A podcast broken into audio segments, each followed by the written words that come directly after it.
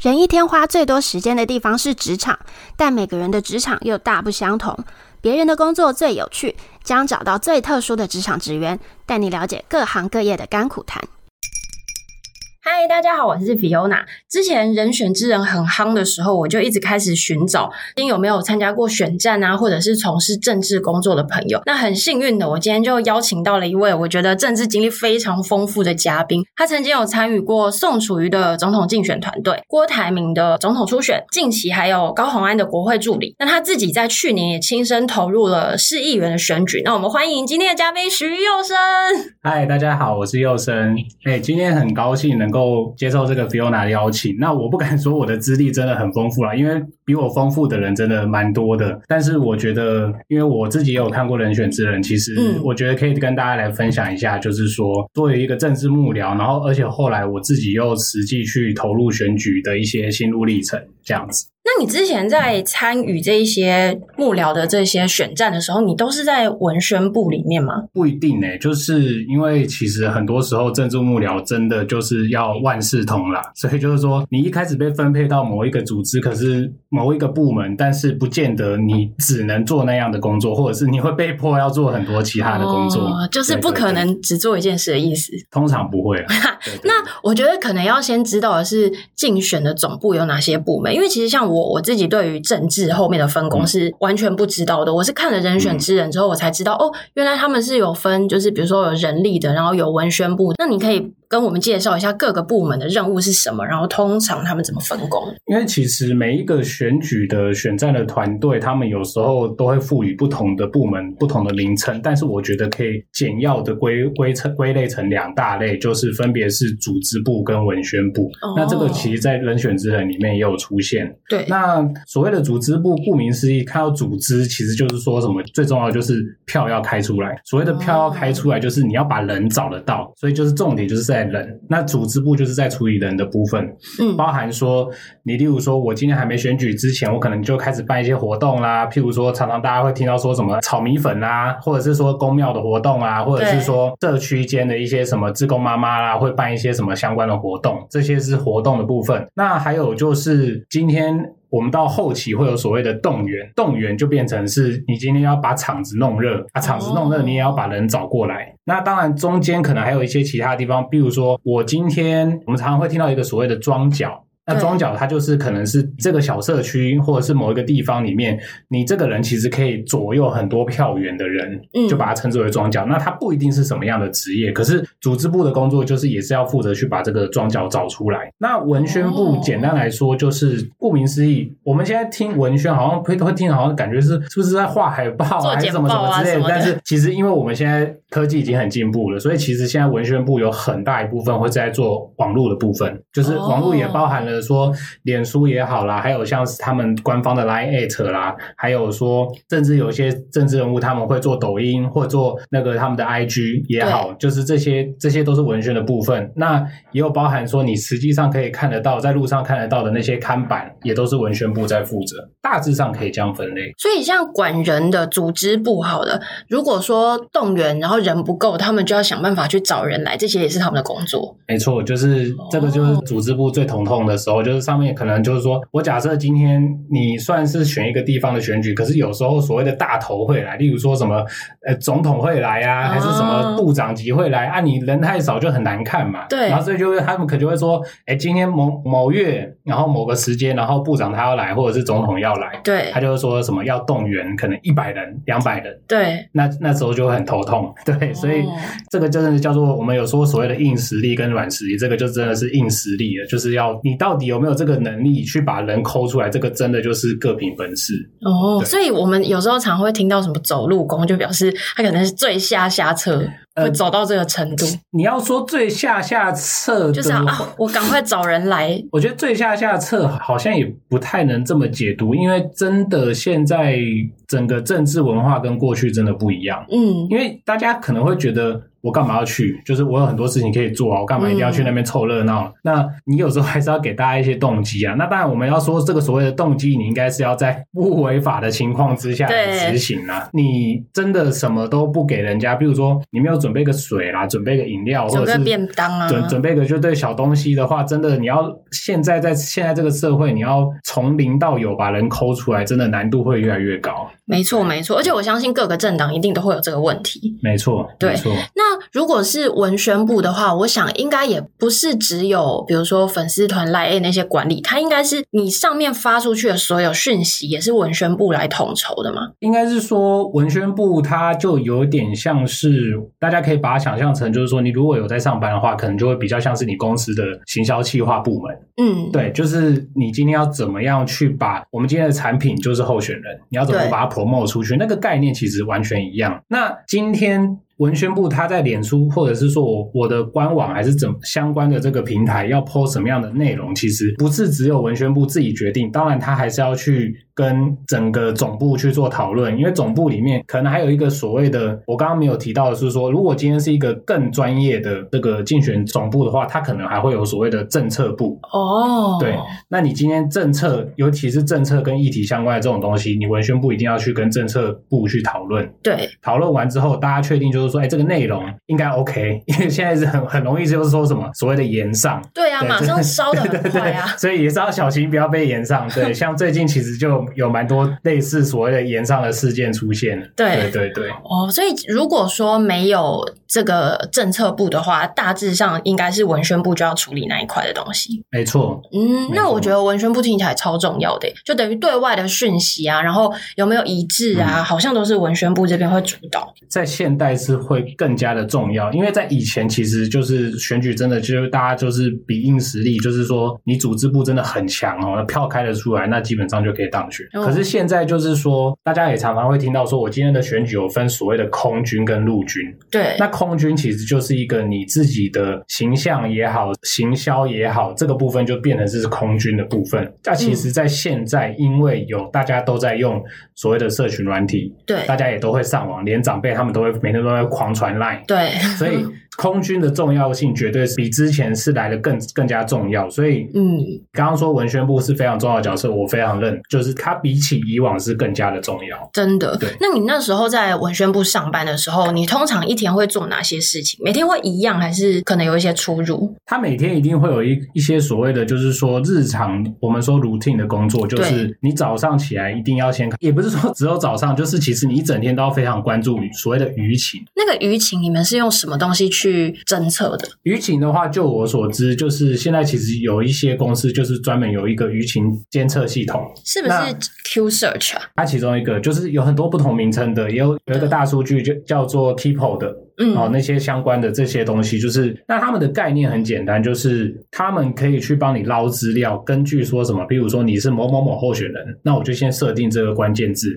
对或者是说你是你这个候选人是要选，我假设说我要选台北市、新北市的某个区啊，例如或者说新北市，我说譬如说中和区、永和区对等等的这个相关的关键字，我都先可以先把它跟那个公司他们。反正我钱付了嘛，你就可以设定它，譬如说它什么时候报一次给你，对，几个小时报一次，还是每天报周报，还是月报，对这个相关的其实都可以去做。那当然，这个就是要花要有一笔预算了。那嗯如果没有那么多预算的候选人，那可能就变成是要有点土法炼钢，反正你就是酷狗嘛，你 Google- 自己搜寻 Google- 你就 Google 其实也不难，就是例如说就是几大媒体，那像呃联合啦、中时啦、自由啦，还有苹果啦、ET Today 啊等等等的，你就去，然后你就派一个人，我今天就要在在上面盯，怎么盯呢？我一样还是去用关键字去搜寻。对，对啊，其实你今天如果不是太规模太大的、太复杂的选举的话，其实其实自己搜寻就够了。嗯对嗯，那我说所谓的规模大，可能变成是说你今天是总统等级，那就不一样，啊因为当总统然等级那个资讯太多了。。对，那那他们本来你今天敢出来选总统，其实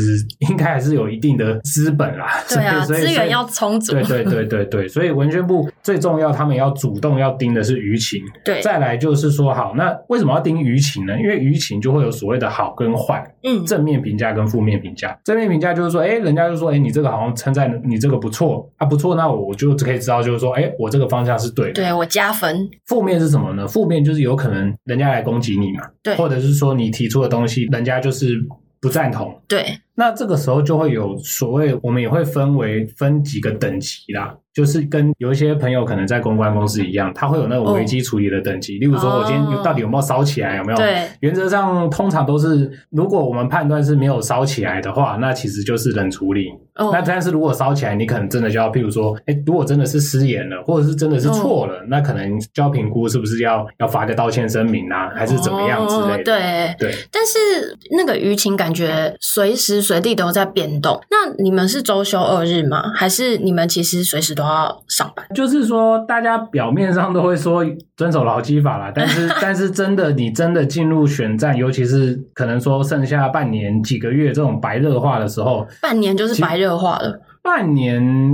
要还是要看选举的规模啦。嗯对，像现在大家每天都在讨论的就是总统选举，对现在确确实半年就已经蛮算蛮白热化了。嗯，，对，那基本上文宣部，尤其是丁于行的人，他不太可能周休二日啦，真的哦、除非就是说轮班啦。哦反正就是基本上你就是六日也不可能没有人啊。因为六日对对反而对大家更爱在上面讨论事情。呃，这应该是说，呃，新闻的走向都有一个蛮奇妙的趋势，就是六日其实通常都是会比较轻松一点的新闻，嗯例，如说啊，我去去哪里玩啊，吃喝玩乐什么之类的，对就是比较不会有那种太严肃的东西，但是你也不能不防说，哎，六日突然冒出一个重大的议题，哦对对对对对。没错，那这样听起来是不是跟剧里面有点像？就很难维持生活品质。然后，如果有人结婚，老婆会骂啊，家人会吵架， 我觉得这这点是呈现得蛮真实的，是真的对，呈现的蛮真实的。啊。就是真的，你开始选举会真的会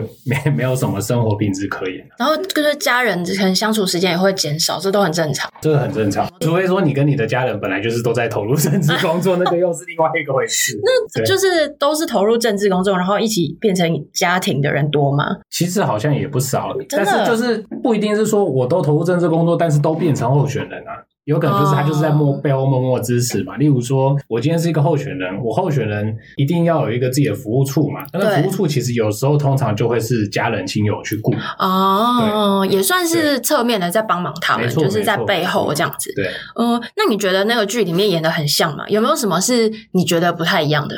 现在看起来好像什么东西都是真的啊、嗯现在就有人笑说：“哎、奇怪，这个是台剧，怎么好像变成纪录片？”对啊， 对对对，这个应该也是当初剧组没有料想到。哎、没错，嗯你要说他没有料想到，好像也不太对，因为他本来好像就是取材他听到真正发生的事情。嗯没那我们错会不会发生这个事情？我觉得真的就可以预见啦，因为对真的你选举的时候，你要遇到非常多、接触到非常多的人，那嗯，人真的难免有时候就是有一些，就是你说什么我们台语叫低沟嘛，那种、嗯那种真的也还是会有啊。那当然，对男性的候选人来说，比较相对比较不怕。当然，对当然我们要强调性别平权，男 男生也是会被性 骚扰的。害怕没错要没错要勇要勇敢 say no。确实对确对实对对对，所以你觉得大部分都是相同的，完全没有就是夸张的地方或不一样 的不同的地方就是，我认为通常不会有这么有 guts 的主管。哦。所以你看，后来比照后来变成我们回到现实之中，那不就是出了很多问题吗？对耶因为主管没有肩膀啊。对啊，就是说，正常来说，就是主管就是快刀斩乱麻了， 就是好难说过的结就尾。就 就是说，把那个可能他觉得他被骚扰的，或者嗯是受害者，他可能就把他调离现场。对，让他们分开已经算是很好的处理对方对对式对了。对，当对时这个是我觉得比较有点不合理的地方，真不能的说不合理啊，就是说跟实际状况，因为实际状况他们真的要处理太多事情，他有没有空去跟你在那边慢慢的聊天，敞开心胸，然后跟你慢慢在那边讲说，我们不要就这样算了，就是哇，这样听起来每天就是兵荒马乱的、那个地是方。是是是是是，我觉得这个工作是独立性要非常强大的、欸嗯，嗯因为你可能自己都忙得要命，你可能没有空管别人，对不对？你说没有空管别人，好像这个这个可能又有点不太对，就是说，因为其实组织里面还是有分主任啊、副主任啊，哦啊他们还是要去管别人啊，哦、就是 他们的职务就是需要管对别对人。对对对对对，像那个《人选之人》里面那个主任算是男主角，他就是主任嘛，对啊，对啊对啊嗯，虽然他现在也好像也有点 那个，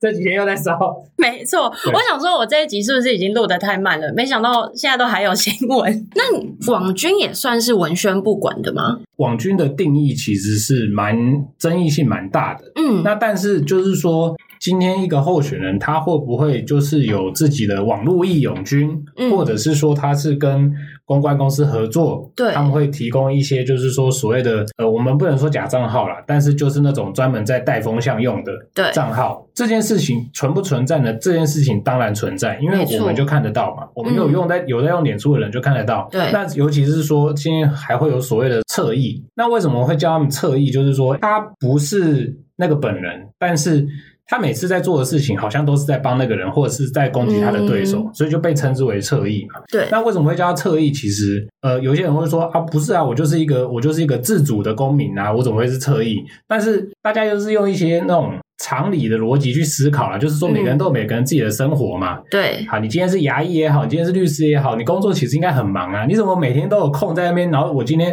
每一篇文全部都是，嗯，所以大家就都会是针对某些政治什么的。那有点怀疑这样。对对对对对，那其实我觉得这些都无所谓，包含网军也都无所谓，因为我个人认为是你今天这个是你的操作上的选择，那当然是互相尊重。可是你当然不要踩到法律的底线嘛，例如说你今天是。把一个不存在的事实，然后你去给它扭曲、去虚构的话，那这样可能会有法律上的责任。嗯，对，那这个这个就是他们要去承担的。如果是以我们现在看的话啦，我觉嗯得各个政党一定都会有做一些就是网络这种声量的投入。是，那就像你刚刚讲的，你可能很难去分辨他是他真的是本人因为政治的倾向然后出来发言，还是假的，嗯或是操作的，你可能去很难去评判。但是你有办法去判断这件事情吗？或者是说，通常各个政党，你知不知道有大家是有什么操作手法可以公开的啊、我自己个人这样子讲的话，当然我觉得是不太妥当了。哦，所以我不会说是哪一个政党。对那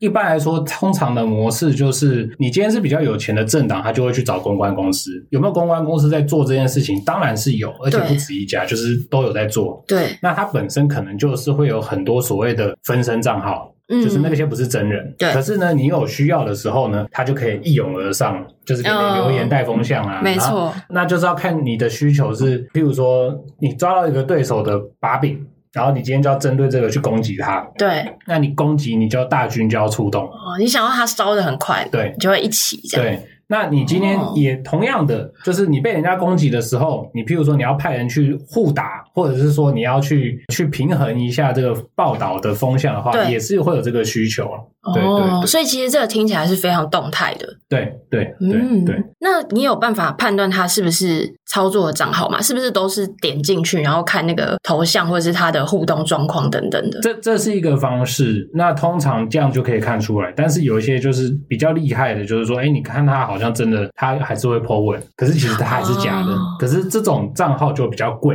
而且这 种就应该也很需要花心力去维护它。对对对对对对对哦，所以其实真的很难分辨诶。对。那在同一个竞选团队里面啊，是不是都是政治立场要相同的人？有没有可能会有间谍混进去？应该说，原则上政治立场，我们说不一定百分之一百相同，但是应该不会差到就是说南辕北辙啦。嗯，那有没有南辕北辙的？其实也有，可是那个就是所谓的，他可以把他个人跟工作分开，也是有切这得样的开，人就是说我今天就只是来赚钱，哦。对对。对但是那个那就要看他有没有他的我们说所谓的职业道德，哦，对 对对对啊，有职业道德的话，就是变成是说我我今天可能不认同这个我自己在选的这个候选人的想法，但是呢，我会把这个工作做好。哦，有没有这种人？有啊，就是对反正他的那个真正的立场跟意向是放在心里，可能有时候在他个版会剖一下这样子而已。对，对，可是基本上就是工作归工作，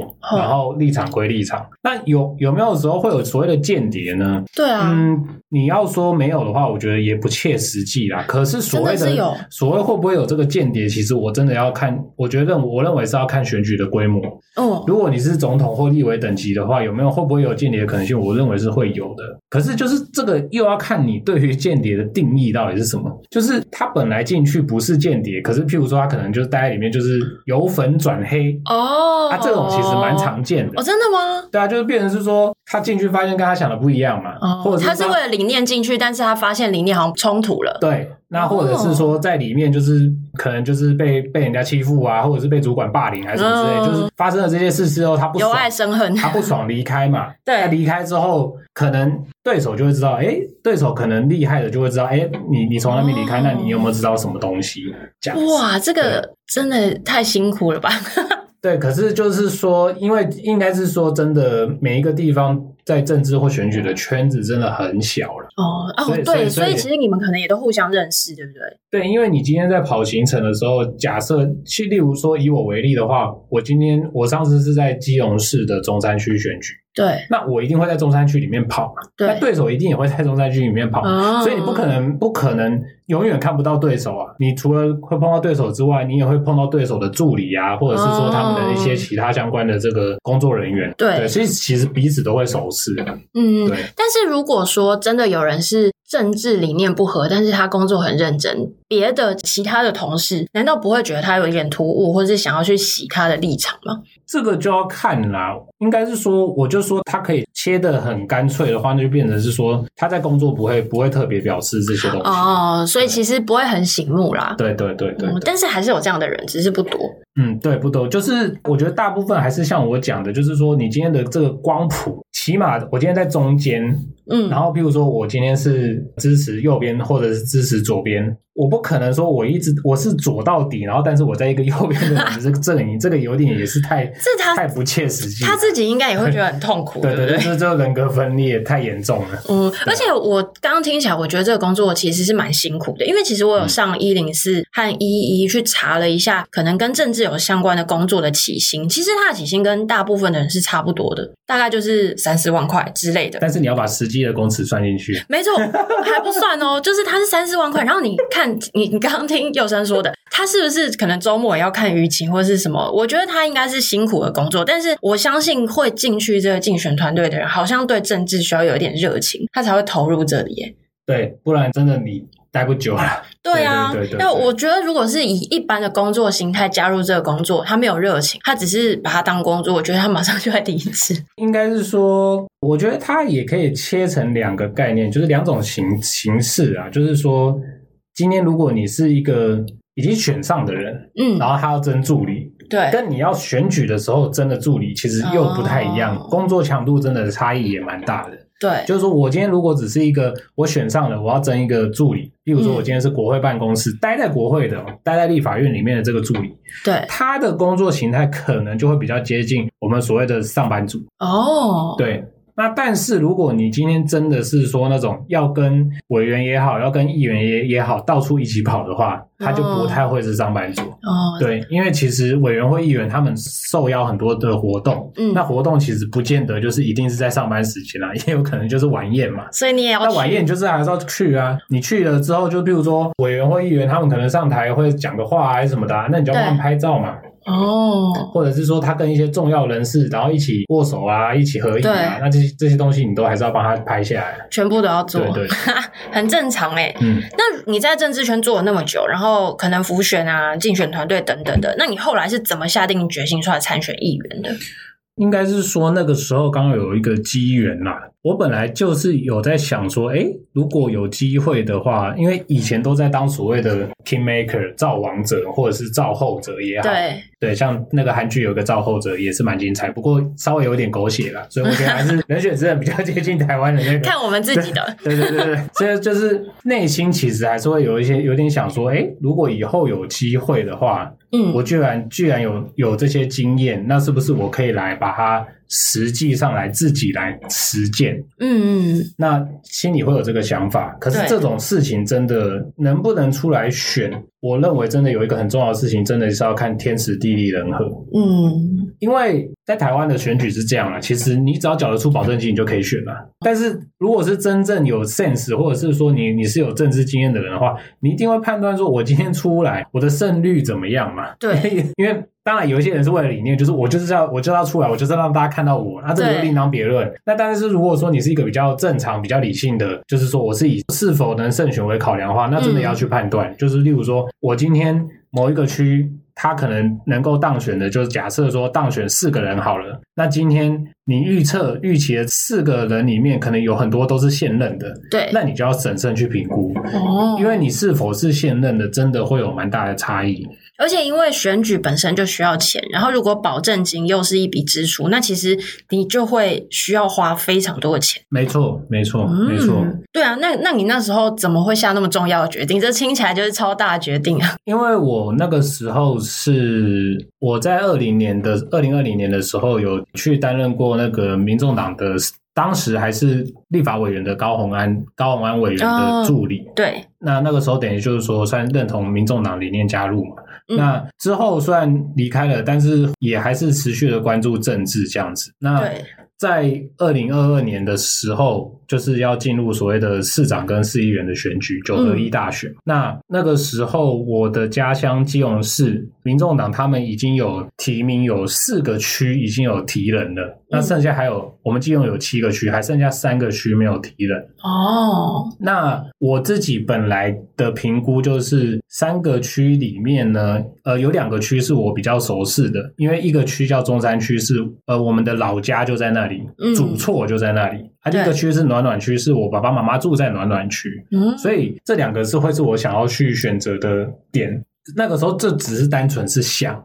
对，可是哎，诶看到说第一波提名这三个区，刚好这里面这两个区都没有提人，嗯，好像有机会那我就想说，好、那不然去问问看好了。嗯因为我也算是有一个学长，就是跟负责提名的这个这个主管比较熟，哦那就是请他先去问问看，诶就是诶我有兴趣看看的，我先问问看再说。也对，就没想到后来就是说。我最后就是选择说中山区，那我为什么会选择中山区的原因，其实有几个。第一个原因是说，我刚刚讲的地缘关系，就是说我爸还是在那边有认识蛮多亲友，对，再来第二个原因就是说，当时呢，中山区他要选出呃应选四人，就是要选出四个议员。对，那其中有一个有一位议员呢，他每一次都是拿最高票，嗯，但是他不幸在呃前几年因为胰脏癌往生了。哦，那这一个议员，他就会等于说他的位置就空出来嘛。对，那空出来当然一定还会有人去挑战，可是就变成是说，我们就是从逻辑或者是说从数学上来看了，就是他每一次都是拿一个特高票，那他今天今天这个位置空出来了，那是不是其实就有一点松动的空间？哦，对所以那那本边相对比较有机对会，对对对，所以就变成是说衡量之下，我最后还是选择中山区，嗯，然后。就去提提看，那提对当然他们就是会有所谓的可能审查机制嘛，看看你的对学经历啊，那你也要来讲一下，就是说你你要怎么选，嗯就像就回到你刚刚讲的，例如说你资金要怎么筹措啊？那你有什么选战的策略啊？你要你嗯的证件是什么啊？你要跟党报告，这些要跟党报告，他们会做一个有点像是面试的过程。哦对要因为通过那一关，他才会答应好你成为我们党那个区的候选人。对对对，他们也不是随随便便提人。也是啦。对那如果说你代表你那时候是代表民众党出来参选，嗯嗯那你有得到什么资源吗？就是其实大家应该都知道，民众党是一个比较小的党，那它其实资源真的很有限啊。哦，所以那个时候，就是我大概就是拿到了几箱口罩这样。 就只有几箱，是上面印民众党的口罩吗？就是反正就是那个口罩 给你，然后你你自己要去，像我们候选人都会做一些文宣品嘛。对那啊，另外那个时候疫情很还算是很严重，所以就是说就还没有到完全解封，但是疫情还是在在爆发的状态。嗯所以很多的候选人就会做自己的口罩，对，所以所以譬如说做文宣品啊什么的，那打部给我这个口罩，我就是可能自我自己做那个什么呃，我自己的贴纸就把它贴上去，贴上去这样子。对对对。什么只有口罩？可是至少你代表党的话，你不用缴保证金，对不对？民众党是在议员是不用缴保证金的，哦， 但是呢，应该是我我要讲清楚一点，就是保证金是所有人都得缴，缴给那个所谓的选委会，对这是地方的选委会。但是呢，像国民党跟民进党，他们是大党，他们大党里面，你今天要去参加他们的这个初选的时候，你也要缴保证金给党。哦，所以有党的保证金跟选委会的保证金。对，就是说你今天是嗯哦要去参加大党的话，通常党自己里面也会有保证金，就是他们不希望就是有一些奇奇怪怪的人来，就是说哦他们就是用这个机制来筛选，希望有个门槛、啊，对，那但是就是说，不管你是任何人，你要去选举，你本来就是要缴保证金，缴到选委会。对，那选完之后，就是你今天你的票数有过一定的门槛嗯的，话，这个保证金是会退还给你的。哦，选选委会的话是这样子。对对对对对， OK，所以那嗯所以民众党是不需要缴保证金的至少就我们这一次议员的选举是没有。哦，是为什么？是党的大小会有一些优惠吗？呃，应该这样讲啦，就是说有人愿意来选就已经谢天谢地 了。就以小党来说，要选议员真的很困难了，真的不容易，哦真的不容也易是。对，对所以你就只得到了口罩。那正常来讲，我们说大党好了，嗯像国民党或民进党，他们通常一样是市议员的这个状况，他们可以得到什么资源吗？好，这件事情最最最重要的就是，其实对于这些为什么要挂国民党或民进党的候选人来说，最重要的其实就是一个党的招牌。哦，党的招牌这件事情就可以影响到什么？影响到我所谓的基本盘，哦就是它会有一定的基本的族群就已经在那里。对他那这个族看群蓝的他就改，他看绿没的他就错改，。那这个族群对于议员选举是非常非常非常重要的，就是因为你可以想象，就是说，其实你你就只是被这个党推荐出来了，你什么事都不用做，你就已经有一个基本盘在那里。可是所以你只要再努力一点，再拼拼过那个门槛就可以。就很容易赢过别人。这对样，那当然还有另外别的，就是说，今天每一个党都会有所谓的地方党部，那对党部里面会有党部主委，他可能就会说什么，他可能就会分配一些资源给你，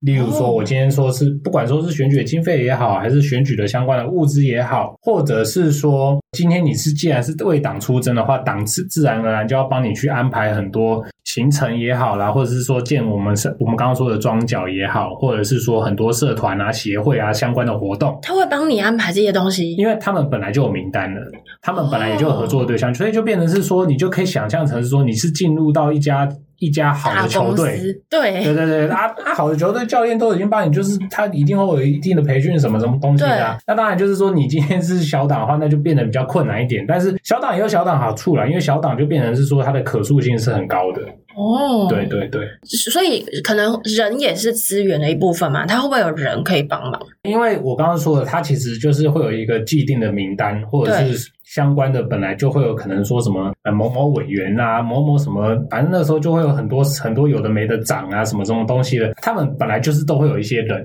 对，那他们就是可以把这些人抠来就对了。哦，对那这样听起来，大党真的在选举上可以得到很多好很好的资源欸诶。没错，所不以管这个是人所以或是钱嘛所以这个就是为什么我刚刚说，你今天要去报这个党的话，你也要交保证金，哦，就是因为你可以得到这些东西。就是因为有这些好处，所以对，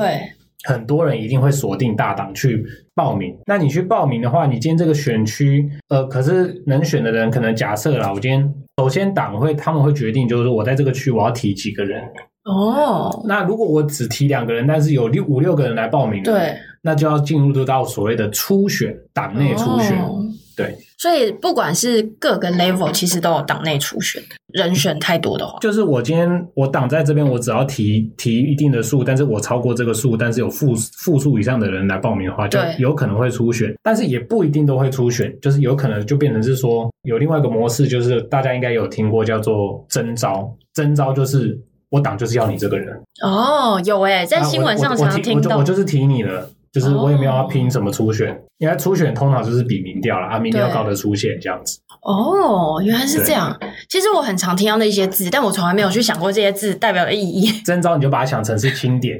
很常听到征招这件事情，没有想过它原来代表的是这个含义，好就是酷。正常来说，应该是要初选，就是我今天比民调实力高的人出来。但这样听起来，在你们懂得政治的人听起来，这不是一种走后门的感觉，还是说这个征招表示说，可能他们很看好他在这个地方的潜力，所以我觉得他胜率很高，所以我就是选他。你讲的是完全正确，就是它差差不多这个概念。因为有时候啦，因为民调不一定准，民调有时候真的是可以做得出来。因为像所谓的初选民调呢，很多人会有一些、一些奥博就对了。什么奥博呢？例如说，我今天要做初选的时候，诶。某个候选人他可能已经先把他已经准备了超多支的室内电话，哦，他自己做或者是反正就是他就有办法让打过去的很多人都是他的人就对了。哦，那可是这样就失准了嘛。对啊，所以，所以就是说，党也会去判断，嗯，就是比如说，哎、你这个民调很高很 怪，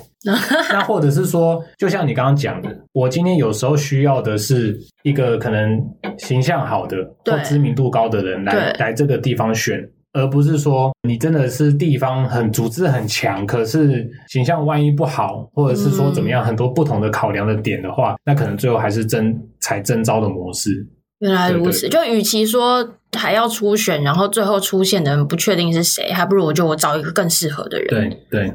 你自己参选之后，你做了哪些事情？因为我相信你跟其他的参选人应该很不一样，因为你对于这个政治的整个生态跟背后应该要怎么运作，你是很熟悉的。所以你自己那时候出来选举，你做了什么准备？然后做了，比如说资金怎么去分配？哦，这个时候就会变成就是说有所谓的理论跟实际上的差异，嗯就是说。因为我以前都是一个担任幕僚的角色，所以我不对用去担心什么，我不用去担心说钱要从哪 里来，人要从哪里来，我我只要去老板叫我做什么，然后我帮他分析好，或者是我帮他交代的事情做好对就好了。嗯，那现在变成说，我自己要当老板，其实就跟有一些人就是说我今天本来就是当公司的员工，对那但是我今天要出去创业，没你就会错发现哎，那跟想象不一样。你现在就是你就是在创业啊，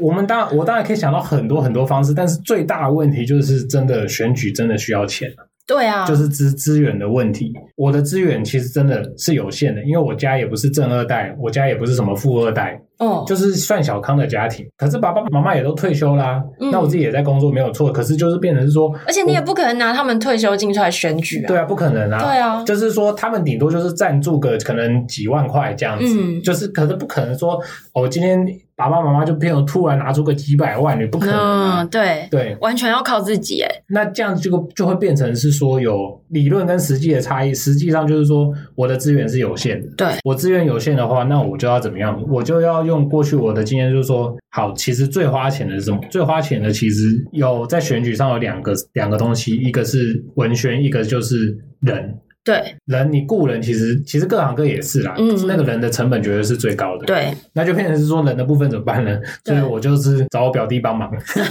他反正 你自己也会，你教他。 对对对对，然后就是那他他也蛮辛苦的，他也要兼开车啊，什么东西的。嗯对，就是就是说，基本上大部分的时候就是在选区，就是看到我跟我表弟两个人了、但是后哇但是后来就变成是说，家人也都聊了 k 就对了，所以就完全都是亲友哎、亲友居多，因为我也没有钱再去聘其他人。那那些钱我就是把它花在就是说我刚刚说的文宣，那其实最花钱的就是那种所谓的广告看板，那你有做吗？我有做广告看板。还是必须的？因为真的有选举，真的还是有它的限地，尤其是地方选举，还是有它的现实面，就是嗯你跑得再勤，就是都还是会有人看不到你。对，那最有效的方式是说，你就是做看板，至少人家看到说，哎，有这个人，对，至少要知道你是谁要对你的名字有印象。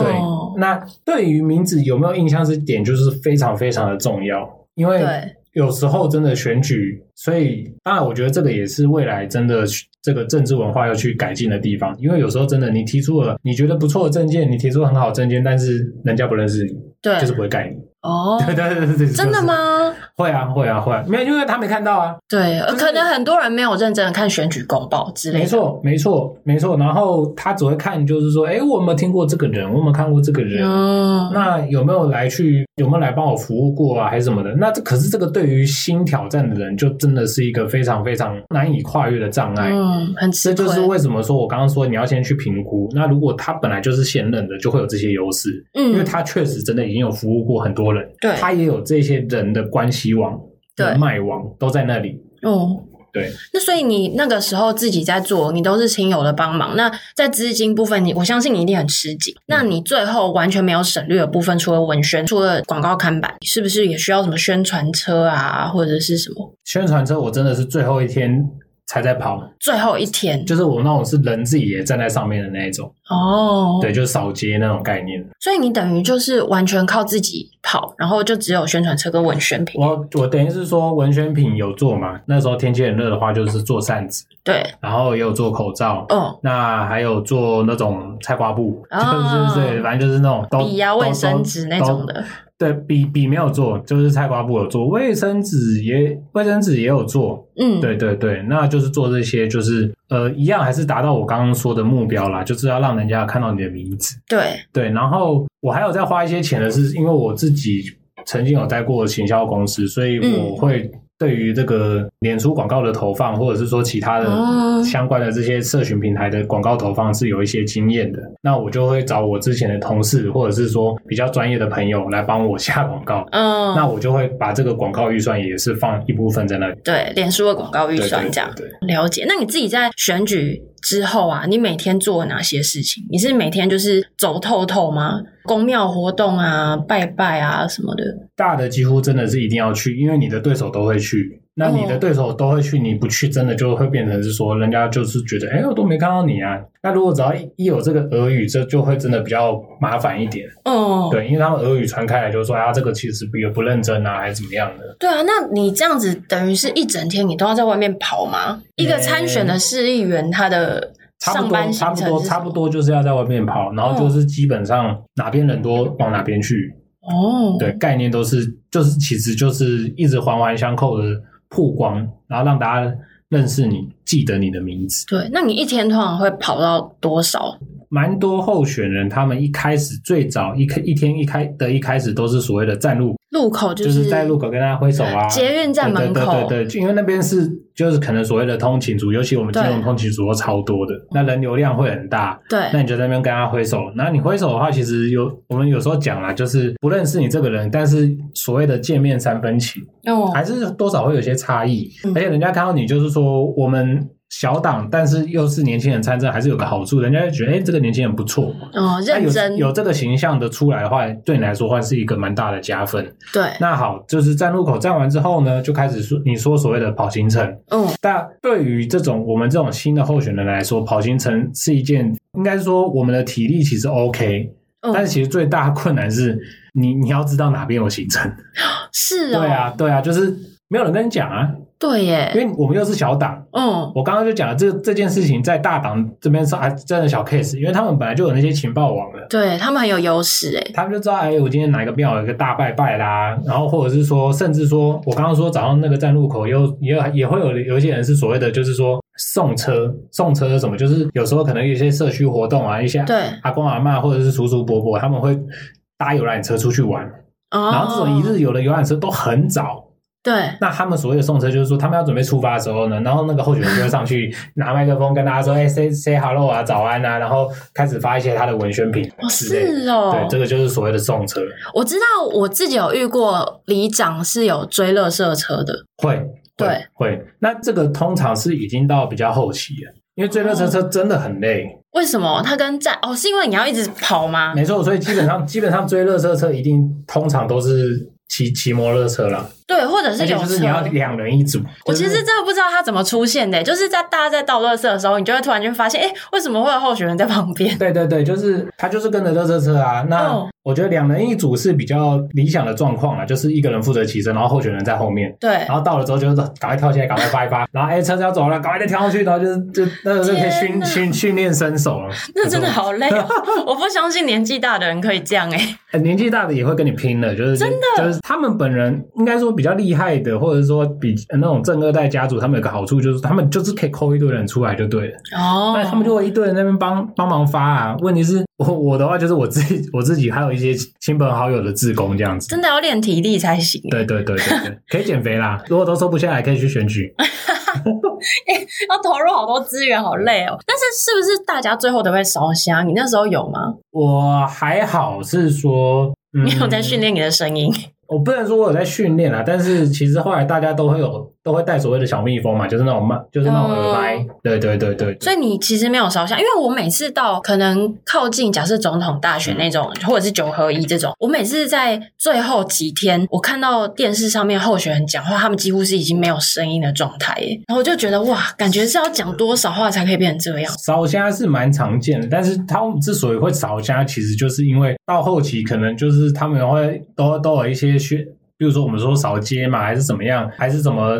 很多人来跟他拜访啊，还是怎么样？那讲话讲大声讲久，当然就是就会烧香啊。对啊，嗯对啊，对啊。哦，所以也有可能是因为他们的位阶会遇到的人跟行程太多了 我，我没有吵架，可能是遇到人还不够多。没关系，你下次还有机会。 啊，下次要审慎 评估，审慎评估。你以你是这一次第一次亲自参与选举，你有什么样的想法？什么样的想法？我相信你应该会有蛮多感想的。第一个感想就是，其实刚刚就有提到，真的真的，你下去选跟你在旁边只是当幕僚，真的是不一样。嗯我觉得最大的差异，第一个就是说，你变成真的是一个决策者。嗯，那决策对我来说，真的是一个蛮累的工作。哦，因为我是属于那个天秤座那种最最优柔寡断的那一种， 对对，对就是 要想超久，啊啊，或怎样怎样，可是就是还是要逼逼自己，就是还是得决定啊，那就是对那就是这样吧，那就这样吧，那就这样吧， 对对。所以我觉得这个也是算是让我自己呃得到不错的历练啊，就是被逼做选择这样。对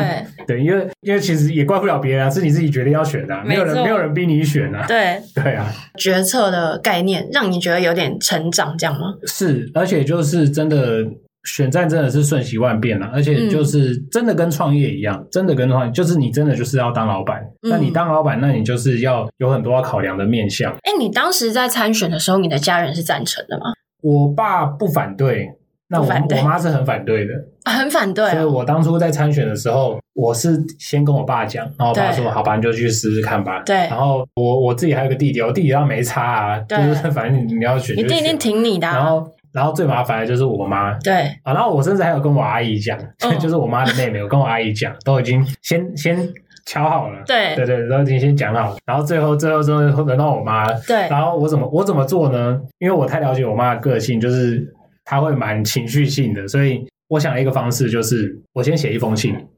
是用写信的，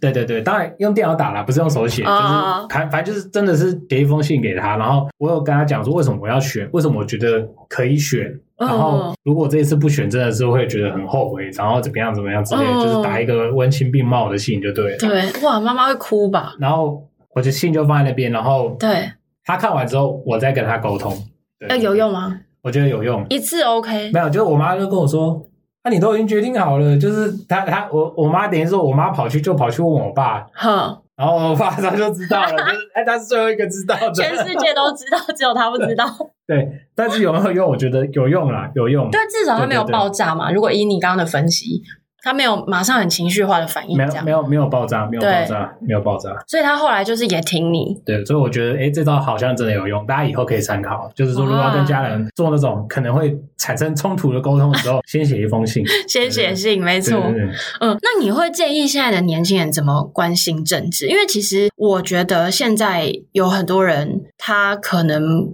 不太看政治的新闻，或是甚至不喜欢看新闻。就像我，我其实很不喜欢看新闻，嗯因为我而且我有时候被骗标题，我会很生气。标题杀人。对，就是嗯我看到这个标题，我有兴趣，然后点进去发现他根本没有解答，或者他在讲别的事情，然后我就会超生气，我会封锁那个新闻 台。对，我觉得有种种的原因，就让现在有很多人他其实嗯对于政治是没有这么关心，但是我觉得近几年要越来越好。那嗯你觉得年轻人要怎么开始关心政治？其实我个人是认为，每一个人其实真的都必须要去关心政治的原因，是因为其实政治真的会影响到你的生活。嗯，对，那对于我们来说，其实最直接的就是一个，你说执政者也好，或者是民意代表也好，他们有没有做好他们的工作，真的最后还是影响到的还是人民。你说政府他会做出一些决策，对那这个决策，我打个比方啦，像像说你不关心政治，但是哎。诶大家上次理理到那个六千块啊， 哦就是那个六千块怎么来的？你总要去了解一下，就是说为什么要发这个六千块嘛？对就是说，哎，就是可以从这一些日常生活中，你可能真的实际去接触到了，或者对是说为什么这边那个要设照相机呀、为什么这个这个红绿灯要这样设啊？或者是马路怎么样？其实这些全部都跟政治有关系。嗯你所有的日常生活其实都跟政治有关系。对，那你要怎么去开始关心政治？我觉得很简单，就是先从自己的家乡、自己居住的，甚至就是说，譬如说你家是住某某里，嗯从那个里开始关心。哦，就是说，好，你就先了解，比如说你。你知不知道你家的里长是谁啊？叫什么名字啊？他做了些什么事情啊？还真的有可能不知道、对嘛？欸，所以就是说，好，那变成是说你在邻里，哎，你你觉得这个设施建设有问题，那觉得有问题的话，你是要去找里长，还是要去找议员？其实就是可以从这些小事情开始。如果你比较怕生，你不想要碰人的话，可以从电视也好、媒体也好、网络也好去关关心政治。但是现在会有一个我觉得很重要的议题，叫做媒体试读。认识的是跟阅读的读，媒对体试读，就是说，就像你刚刚讲的，就是有一个标题杀人嘛，对啊那个标题杀人就是其实就是有点诱导式的没东西错。那有没有存在这些诱导这东西？绝绝对有，尤其政治更有，因为嗯各家媒体其实多多少少都一定有他自己的立场。记者是人嘛，人一定会有他的主观的一面，对，所以他写的这件事情，那你就要去看说，哎，比如说你看了，大家看了可能就说啊，怎么可以这样？这超生气的。哎，可是你要想一下，为什么会这样？那个某个政治人物他为什么会做出这种事情？他也不是白痴啊，对就是他可以选得上，他一定有他的道理。那他为什么会这样做？那背后是不是有一些原因？就是可以去多想一下，嗯我觉得要多，想一下，不是说人家喂给你什么你就把它吃了，没错，对。但是我觉得有一个最困难的事情是，当我第一次想要参与投票好了，然后我就会发现，因为我平常没有关心，我根本不知道怎么判断要选给谁。所以我记得我那个时候第一次我要选，好像也是议员吧。嗯，嗯然后我就很认真的看了选举公报，嗯看了之后挑了几个我觉得好像比较好的，嗯然后我就上网去查说，比如说他们是不是提案率有多高啊，嗯嗯嗯或者是出席率之类的，是是是，嗯对，但是我那时候回去跟我爸讲了这件事情之后，我爸就跟我说：“你这不准，因为假设比如说我在新北市，嗯嗯他说比如说新北市很蓝，嗯那绿营它有可能提案数就会很高，因为他们会故意是是是是，提比较多的事情比想要较爱问。”比较爱监督，没 错，没错。 所以我那时候一想，我就觉得，哎、我爸这件事情好像有道理，嗯有可能真的是这样。那我到底该怎么判断呢？如果我现在就完全就是白纸，我觉得呃，那个是一个参考的标准，但是我个人也是不太喜欢提案数这个东西啦，嗯因为提案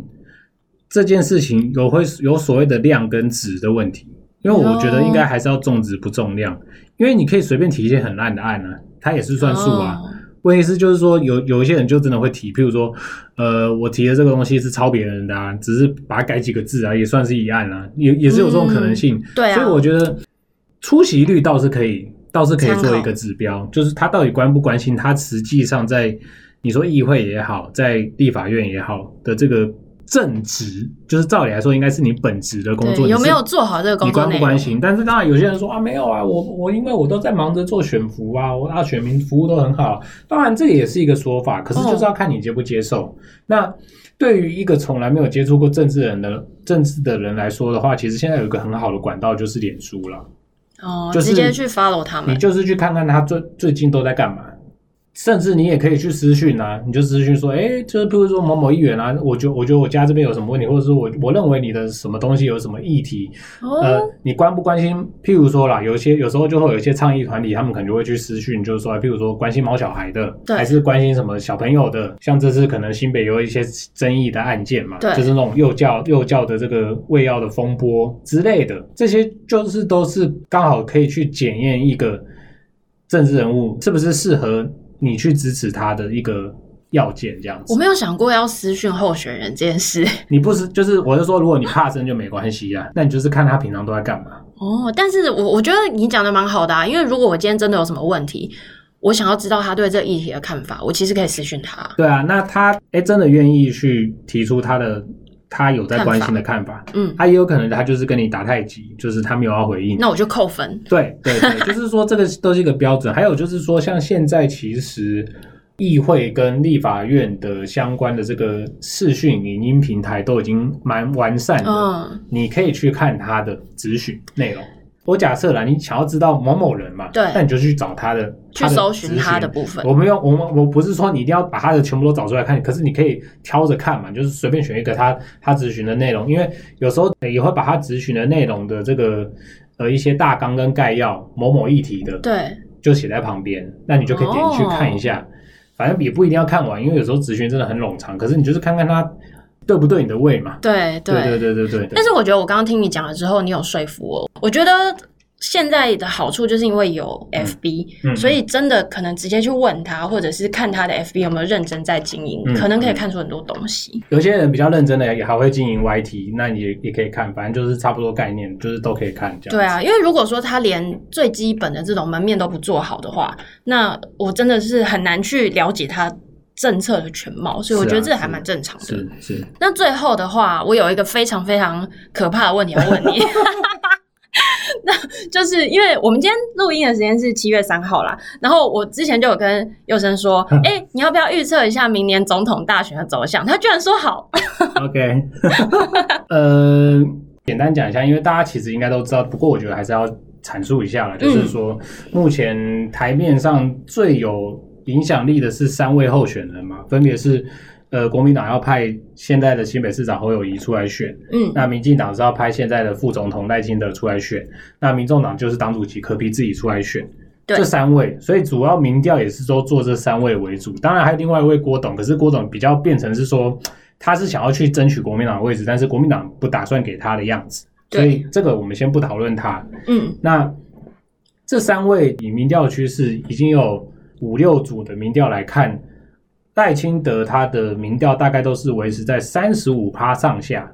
那这个三十五趴上下，就我们的判断就是，它就是一个民进党的支持的一个铁的基本盘就对了。哦就是说，你说你说，假设我讲夸张一点了，赖清德杀人放火都还是三十五趴就对了。有那么夸张？没有啦，没有没有，杀人那个是有点夸张了，就是，但是他如果爆出一些什么争议啊，或者是说呃有人又开始说他以前那个一些做了什么事情，大概还是会维持在不会35%轻易跑因为票的他人，已经，他可以看，你可以看那个民调，其实就是他就是已经平了。最现在最妙的就是柯批的民调是一直在往上，嗯然后侯友民的、侯友谊的民调一直在一直往下，所以最主要要看二零二四的这一局，就是看柯跟侯之间的发展是不是还是朝这个趋势走下去。如果状况不变的话，就比如说，哎，侯又起来一点，柯又下来一点的话，那这样子我们就可以去判断，就是说，我我们先说，假如果假设明天就要投票了，对，今天是七月三号，如果明天七月，假设明天七月三号就要投票，那基本上赖清德当选的可能性还是最高。嗯，对，对，但是如果今天猴在持续在往下探，那变成是说到最后产生我们所谓的弃保效应，嗯，就是很多国民党的人会觉得，就是说我投给侯他上不了，那我倒不如投给柯。哦那这个弃保效应就是要最重要的就是说什么弃的干不干净，有没有转移过哦去？那转移过去转移够多的话，那阿北就有可能可以跟赖清德一对一的 PK，甚至还有可能嗯赢，但是这个可能性是蛮困难的，哦，就为是什么？因为我刚刚就说了会有所谓的弃不干净的问题，哦，对。以现在这样民调发展下去，蓝营那边不会再做更多的事情来挽回他们的民调吗？我觉得不太可能会这样继续下去吧。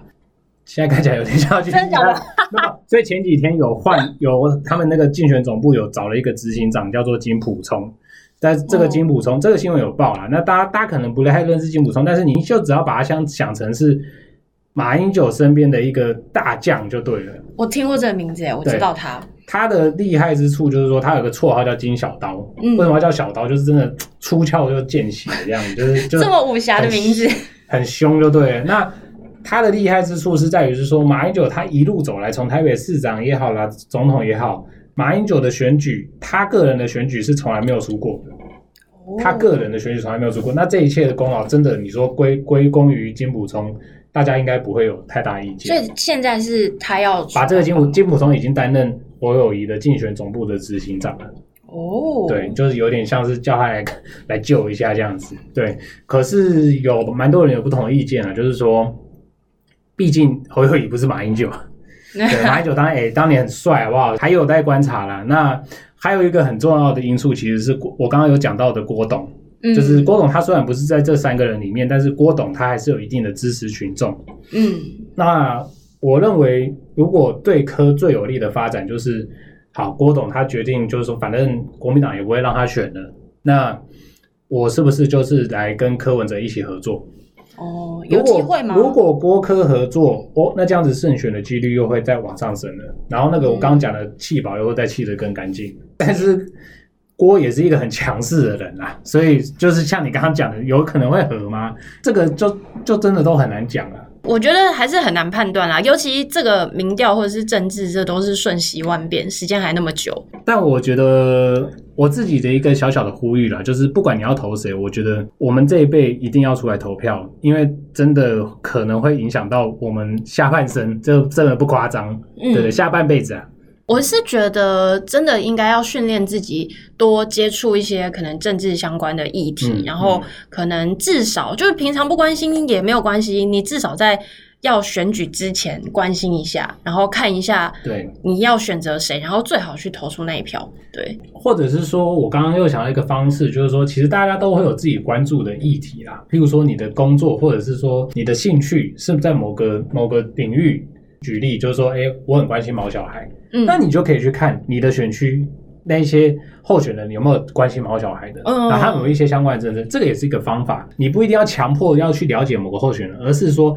你从你的兴趣、你关注的议题为出发的导向。去看一下这些候选人有没有关心这个，也是一个方法。那今天非常谢谢徐佑生来，然后跟我们讲了非常多，不管是文宣部或者是政治，甚至要成为市议员的这路上 要做哪些事情。呃，也很感谢，就是说今天可以跟大家分享，因为我觉得这个政治跟选举确实对很多人来说算是一个蛮硬的议题啦。但是其实大家现在也可以看到，脸书或者是 YT，其实常常也会有一些相关的讨论。那我觉得其实大家不妨有空的时候，在追剧同时呢，可以稍微看一下相关的事情。有一句俗话啦，叫做“政治呢，你不管它，它会管你今天非常谢谢佑生来，那今天节目就到这边，拜拜。”。拜拜。感谢大家的收听。如果你喜欢我们的内容，欢迎订阅我们的 Podcast 频道《别人的工作最有趣》，并分享给你的朋友们。如果有任何建议，都欢迎留言，也可以在简介处到我们的粉丝团或 IG 跟我们互动哦。非常期待大家的回复，拜拜。